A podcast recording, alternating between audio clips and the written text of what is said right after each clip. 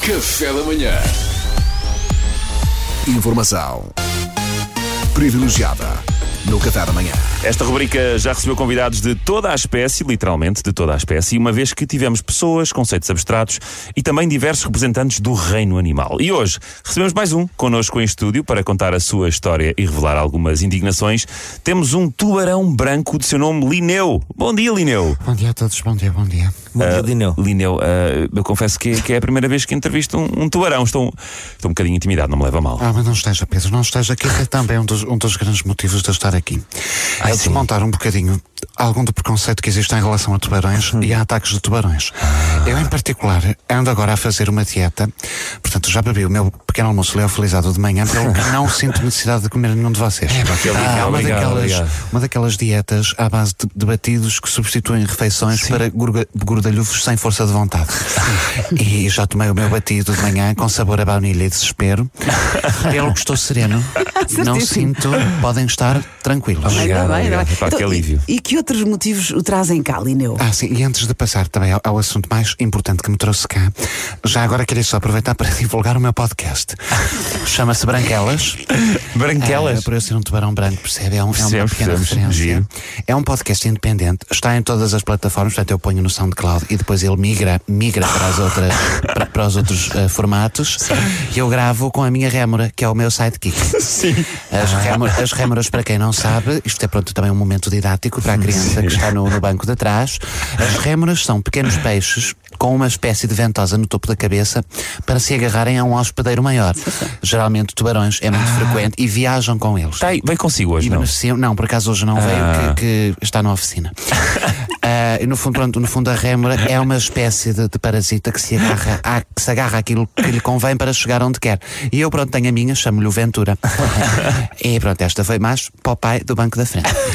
e falamos de temas no podcast, falamos de vários tópicos e o podcast está a correr bem. Que bom, Olha, que então, bom. Sr. Tubarão, está, está feita a divulgação do seu podcast. Vou ouvir com gosto, Também vou. pessoalmente. Eh, recordo que estamos a entrevistar em direto o Tubarão Branco chamado Lineu. Eh, já agora, uh, contextualize-nos aqui um bocadinho. O que é que, que, é que qual, qual é a indignação que o trouxe cá? Pronto, agora então vamos então passar a esse, a esse assunto que é, que, é, que é de facto importante. Quem acompanha os programas de, de televisão sobre a vida selvagem Sim. sabe que os métodos de, de captação de imagens do reino animal estão cada vez mais sofisticados. É? Atualmente, o- estes canais usam pe- pequenos robôs e, e- e drones com câmaras incorporadas que imitam de forma super realista o- os animais e se misturam no meio deles para os estudar. Não sei se já viram. Já, Sim, sim, já vi efetivamente várias vezes, é, incrível. Pronto, é o, o National Geographic usa, o Discovery também usa, a SIC também tem uma Ana Marques eh, robótica super realista, só para estar perto do Marco Paulo e conseguir observá-lo no seu habitat natural. Que é aquela casa dele que não se percebe bem que clima é que se vive ali, porque aquilo tanto é inverno, tanto é verão, tudo no, espaço de uma semana. Eu pensei- Deve ser Sintra, para- deve ser Eu Sintra. pensei que era mesmo a Ana Marques, é um robô. Não, coitada, nunca iria usar a verdadeira, não tão perto, corria risco de vida, de estar ali mesmo. O Marco Paulo é, pronto. Pois, mas o que é sentido. que sucede? É que estes animais robôs falsos são tão realistas, mas tão realistas que eu estou constantemente a abocanhá-los por engano na minha vida de tubarão branco. É um martírio isto. Então, mas trincou esses robôs pensando que eram verdadeiros? Minha querida, eu já parti a cremalheira oito vezes. Coitado. Está-me sempre a acontecer. Olha, no outro dia, por exemplo, eu estava pró- próximo da costa de Espanha, tinha decidido fazer o caminho de Santiago com os amigos. Enfim, são coisas minhas, assim, às vezes uma pessoa, uma pessoa às vezes tem que se perder para se encontrar. Claro, claro, claro. E o que é que sucede? Dou de caras com um bando de gaivotas pousadas à tona da água. E eu pensei, ora, calha bem que eles aqui pelos vistos trabalham em regime de óleo canite. Aí vou eu, na direção das gaivotas, pensei, isto vai já aqui uma.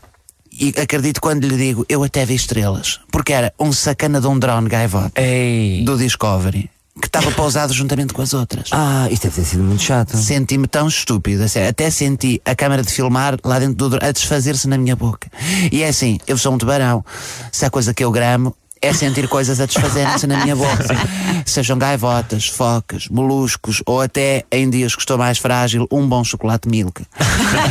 Agora, uma coisa é desfazer-se na boca um chocolate milk, outra coisa é uma H16 de 5 megapixels com giroscópio de 6 eixos. Quer dizer, eu parecia que tinha entrado bêbado numa Vorten, tenho fome, como se fosse uma relota. Enfim, é Sim, entrar na Vorten e comer as câmaras era uma situação onde seria difícil, acho eu, passar despercebido. Tubarão. Excetuando na Black Friday. Ah, não, aí faz sentido. exato. Maneiras que o que eu quero saber é os senhores do National Geographic responsabilizam-se?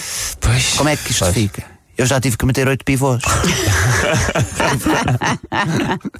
Os- Os pivôs são caros. Lineu, Lineu, eu não sei, não sei o que lhe diga. É, em último caso, acho que você devia ter olhado para as gaivotas com mais atenção, sinceramente, não é? Deve topar. Mas isto para si é fácil falar. Você qualquer coisa, se parte um pivô, faz uma parceria com as clínicas Maló e está orientado. Então, mas e eu? Hã? É é que os, os drones de gaivota são tão realistas. Os drones de gaivota são tão realistas, tão realistas, que alguns deles até cagam na cabeça dos turistas só para as outras gaivotas acreditarem que elas pertencem ao grupo. É prodigioso.